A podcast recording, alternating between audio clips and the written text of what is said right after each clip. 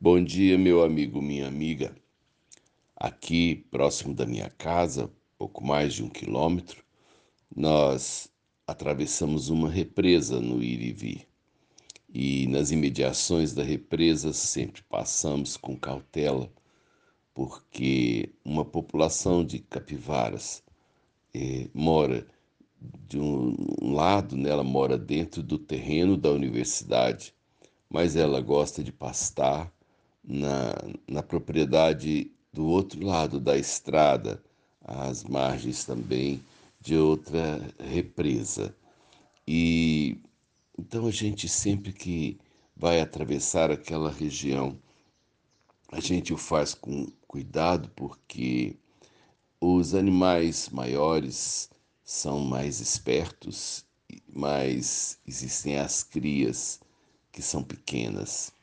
E às vezes a gente tem que esperar é, a paciência delas para sair do meio do caminho, porque elas não têm malícia da vida e ali elas ficam.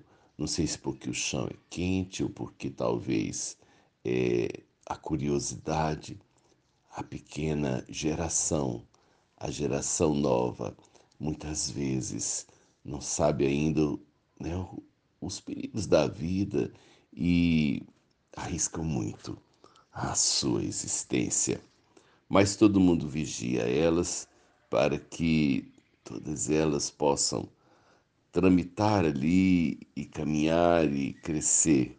Esse é um desejo, né, de modo geral, dos que moram aqui na região. Mas eu me lembrava, é, em Mateus 21, quando Jesus vai cumprir uma palavra profética de entrar em Jerusalém montado num jumentinho.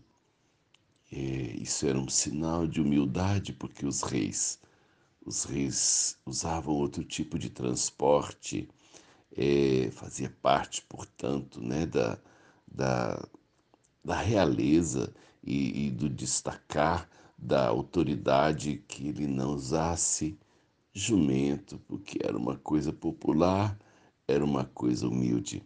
Jesus então entrará em Jerusalém é, no lombo de um pequeno jumento.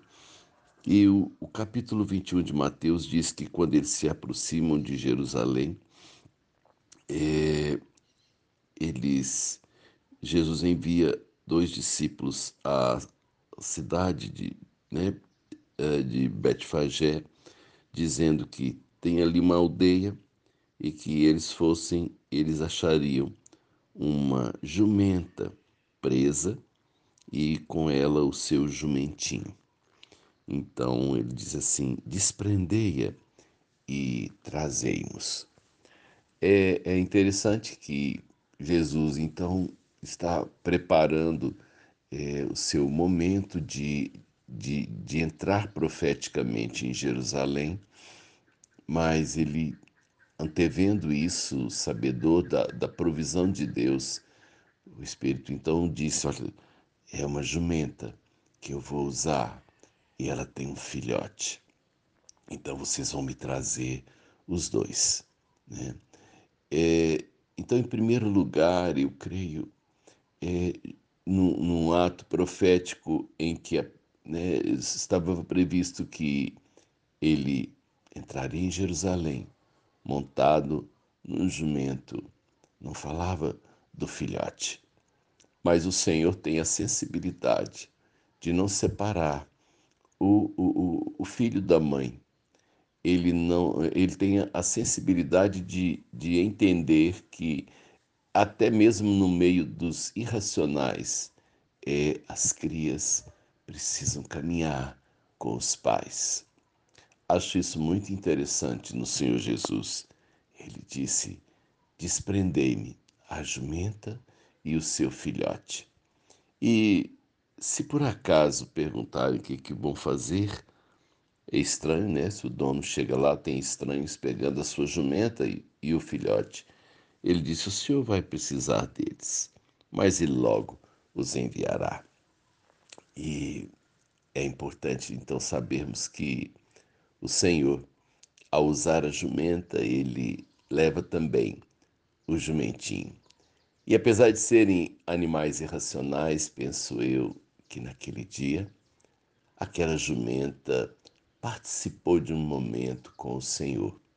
Talvez ela não saiba a importância do que ela fez, mas o seu jumentinho estava junto, seu filhote estava junto.